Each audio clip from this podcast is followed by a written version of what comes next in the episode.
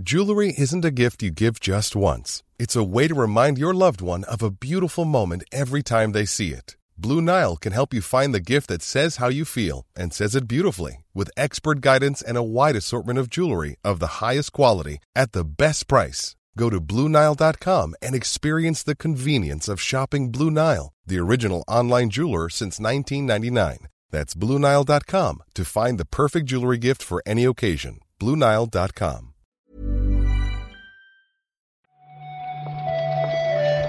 Buenos días, bienvenidas, bienvenidos a esta nueva recarga activa, la del 22 de octubre, la del viernes por fin.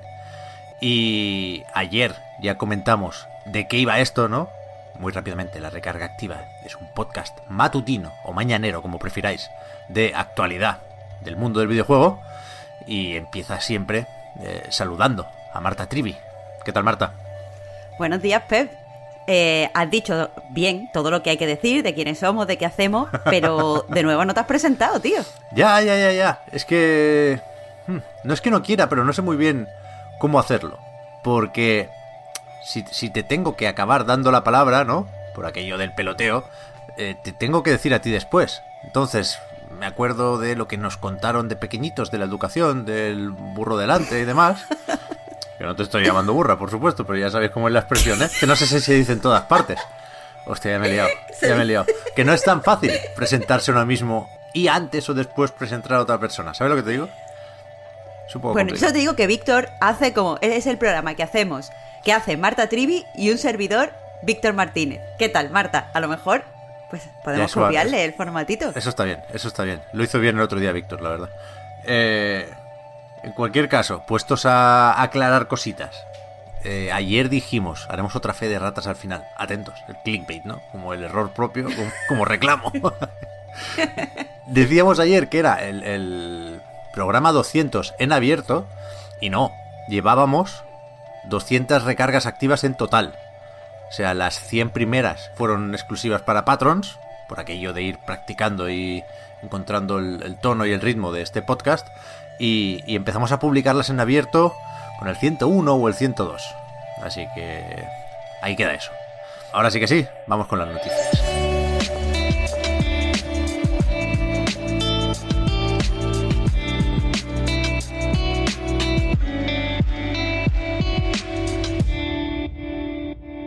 No las tengo delante, no sé dónde mirarlas, en el móvil. Pero sí recuerdo que queríamos empezar, Marta, con el nuevo juego del creador de Stardew Valley, que te gusta especialmente a ti. Claro, para mí esto es una noticia súper, súper importante, porque por fin, después de años, mm, y cuando digo años, mm, digo tres o cuatro años, después de, todo este tiempo en el que Eric Barón ha estado pues insinuando que está trabajando en un nuevo juego, por fin hemos visto las primeras imágenes, de, de hecho hemos visto un vídeo con gameplay y varias, eh, varias capturas en su propio Twitter, de lo que se llama Haunted Chocolatier, que es de nuevo un simulador de vida. Al fin y al cabo, pues esto es lo que está eh, especializado con Cernet Ape, en el que pues tenemos que manejar una tienda de chocolate que tiene también una fábrica de chocolate, necesitamos coger materiales y desarrollar las recetas y tal. Y un poco el gimmick es que esta fábrica pues está... O sea, lo- los empleados son fantasmas, que no sé a dónde nos lleva esto, pero a mí, a mí me gusta.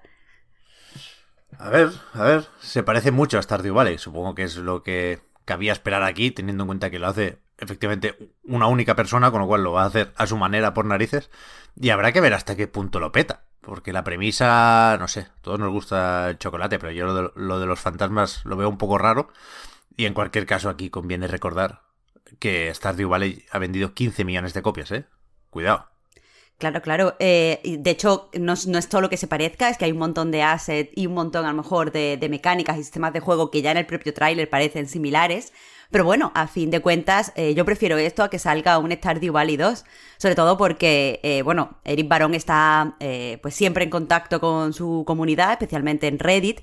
Y somos mucho lo que hemos estado diciendo que por favor que deje ya Stardew Valley, que el juego ya es perfecto, porque es que lleva desde el 2018 diciendo, oye, que lo dejo, ¿eh? Que lo dejo. Y nosotros, sí, sí, sí, oye, mira, que voy a dejar que otro equipo haga cosas, yo no puedo estar haciendo cosas. Y sin embargo, eh, pues este mismo verano sacó la actualización más grande hasta la fecha, así que eh, esto es importante en muchos sentidos, Pep. Sí, sí, sí. Bueno, ayer lo primero que decía al presentar el juego nuevo es después de 10 años trabajando en Stardew Valley. Pero sí, sí. A ver qué, qué tal, que no tiene fecha todavía, ¿no? Esto. No, no, simplemente ponen el tráiler que está en desarrollo. No tiene ni fecha ni plataformas. Por eso, por eso, por eso. Ayer leíamos también en Kotaku un artículo de estos jodidillos o preocupantes sobre Ubisoft y sobre cómo las medidas que han implantado o implementado en la compañía para reducir el acoso o evitarlo o denunciarlo con más efectividad, pues no están consiguiendo eso, ¿no? Porque hablan varios trabajadores y extrabajadores de, de un sistema opaco, de un laberinto, de una burocracia que no te permite hacer un seguimiento de las denuncias y que algunas se quedan en nada, precisamente por eso. Claro, la mayoría de ellas, de hecho, diría yo que se queda en nada, porque básicamente lo que denuncian es que sí, eh, pues la compañía ha hecho caso a toda la gente que le ha aconsejado implantar sistemas para depurar responsabilidades, pero como la empresa sí, en sí, no ha cambiado, eh, lo que sucede es que muchas veces pones quejas o muchas veces vas a recursos humanos para que te ayuden y aunque ya mm, pues no pasan de ti, sí es cierto es que todas estas quejas no se traducen en una investigación o no se traducen en eh, un cambio y una mejora de las condiciones de los, o sea, para los trabajadores. Entre la gente con la que ha hablado Kotaku, pues eh, hay gente que cuenta de todo, desde el típico pues acoso por el que tus leads te tratan mal hasta casos de racismo bastante feotes. Así que, que bueno, al final es lo que, lo que se dice un poco dentro del activismo, que no hay solo que implantar estas, eh, estas medidas, sino que hay que trabajar por cambiar la cultura dentro de la empresa. Y eso es bastante más difícil de lo que parece. Ya, a ver cómo sigue esto tanto en Ubisoft, sobre la que se lleva un tiempo hablando, como también en otros sitios, ¿eh? donde imaginamos y o sabemos que pasan cosas parecidas. Lo que hace falta es un, cambio generalizado en la industria, vaya, quiero decir. Sí. Eh, la bola loca del día, Marta, que siempre, siempre se cuela una por ahí. Avisamos de que es una patente, de que muchas veces esto no llega a ningún sitio, pero el simple hecho de que a alguien se le haya ocurrido y que lo haya querido patentar ya debería preocuparnos un poquitín. Sony, en este caso, ha patentado, decía, un sistema que permite eh, que los espectadores de una emisión voten y paguen para echar a gente del juego en esa partida. ¿Pero de qué estamos hablando? Yo también me he quedado bastante preocupada, Pep, porque esta es la típica cosa que pues los tecnoutópicos desarrollan pensando que, bueno, que es democrático y que la gente, eh, como estamos hablando de lo que quiere la mayoría, esto va a terminar haciendo algo bueno. Sin embargo, eh, el tecnoutopismo creo que ya ha demostrado que, ha sido un fracaso. las pues plataformas como Twitch o como Twitter tienen grandes problemas para gestionar su contenido y para moderarlo simplemente para que se, cumplan sus condiciones de uso. Y esto me parece lo típico que se lo das a la gente y al final eh, se acaba usando un poco para el mal. No solo, ya te digo, para echar a los jugadores que no sean buenos o echarlos por troleos, sino para atacar pues a los grupos infrarrepresentados de siempre. Bueno, es que no tiene ningún sentido esto, vaya porque si se usa para el bien no debería tener uno que pagar y si se paga efectivamente es para darle a la gente la posibilidad de joder, claramente. Quiero decir, en, la presentación de la patente dice Sony eh, que, plataformas como Twitch eh, han hecho posible que cambie la manera de ver los videojuegos y tal y cual y hablan de eh, incrementar las funcionalidades y la interactividad de los espectadores. Esa es la idea que tienen ellos de interactividad, que se queden con, con las aventuras cinematográficas para un jugador, por favor. Porque vaya tela. De acuerdo. que te puedan echar a ti, ¿no? Que estés jugando solo a Uncharted y la gente vote y a tomar por culo el directo, vaya. Claro, y se corta, se corta la emisión. Mira, es que no, es solo que no queramos verte, es que no queremos que estés. Vaya tela, vaya tela. Ayer salió el tráiler ¿eh? de Uncharted, Marta. Eh, yo sigo sin verlo. Bueno, ¿viste que sale el Rubius? A lo mejor eso te, te anima. Sí que es verdad, por aquí en Barcelona además. Estaban con, con la Sagrada Familia. Tengo que hacer lo de pausar la imagen a ver si sale mi casa, o mi antigua casa, en, la película de Uncharted. Fe de ratas. Ayer hablamos de Goichi Suda, de Suda 51, y leímos una A de más, porque entendimos que estaba diciendo en esa entrevista a Video Game Chronicles que quería hacer juegos AAA, y decía justo lo contrario, pobre hombre, que sus próximos proyectos, aunque puedan ser un poquito más ambiciosos, seguirían sin ser AAA. Eh, hablaba de quedarse en, el terreno del AA, ¿no? Como, como ha hecho siempre. Y, además, hoy sabemos quién va a pagar esos juegos. Esos tres juegos para los próximos 10 años, como mínimo. Porque Grasshopper Manufactures, el estudio de Suda 51, deja de ser propiedad de Gunjo y pasa a formar parte de Netis.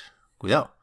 Claro, a mí, eh, como que entiendo la, importancia y tal, pero a mí en esta noticia lo que me llama la atención es de verdad la agresiva política que están llevando a cabo eh, pues las multinacionales chinas de verdad para comprar estudios en Japón. Es decir, que cuando en Forbes apuntaban a que esto iba a ser una forma de pues mm, ganar presencia fuera de China y dejar de lado las eh, pues las prohibiciones del gobierno chino, yo esperé que, bueno, eh, estaban interesados en estudios japoneses, pero mm, ya está. Pero no, no, no, están constantemente eh, haciendo compras e interesándose por estudios, así que parece que veremos, o sea, esta no va a ser la última noticia de este estilo que, sepamos.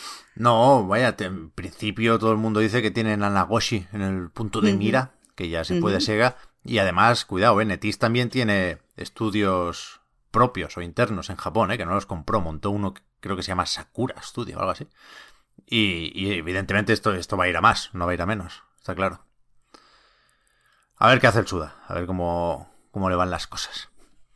Han dicho, por cierto, que, que hará juegos de consola, ¿eh? Supongo que lo primero era mm, apagar las alarmas de los móviles y el free to play solo para PC y hablaban de juegos para consolas. Veremos si free to play o no, que tampoco sería el primero, ¿eh? que hizo ya Let It Die. Pero, pero a ver, a ver qué nos, qué nos cuenta.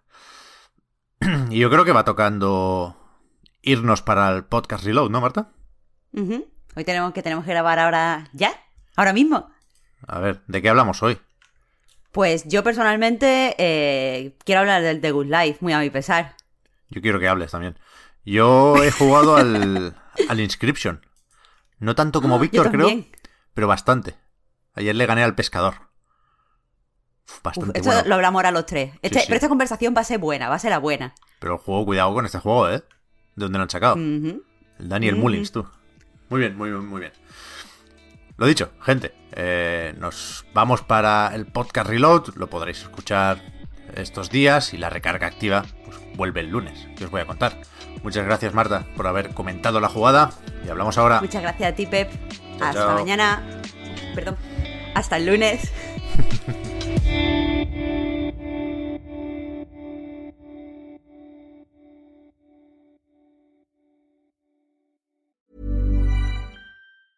Hiring for your small business? If you're not looking for professionals on LinkedIn, you're looking in the wrong place. That's like looking for your car keys in a fish tank. LinkedIn helps you hire professionals you can't find anywhere else, even those who aren't actively searching for a new job but might be open to the perfect role. In a given month, over 70% of LinkedIn users don't even visit other leading job sites. So start looking in the right place. With LinkedIn, you can hire professionals like a professional. Post your free job on linkedin.com slash achieve today. Hold up. What was that? Boring. No flavor. That was as bad as those leftovers you ate all week. Kiki Palmer here, and it's time to say hello to something fresh and guilt-free. Hello Fresh. Jazz up dinner with pecan-crusted chicken or garlic butter shrimp scampi. Now that's music to my mouth. Hello Fresh. Let's get this dinner party started. Discover all the delicious possibilities at hellofresh.com.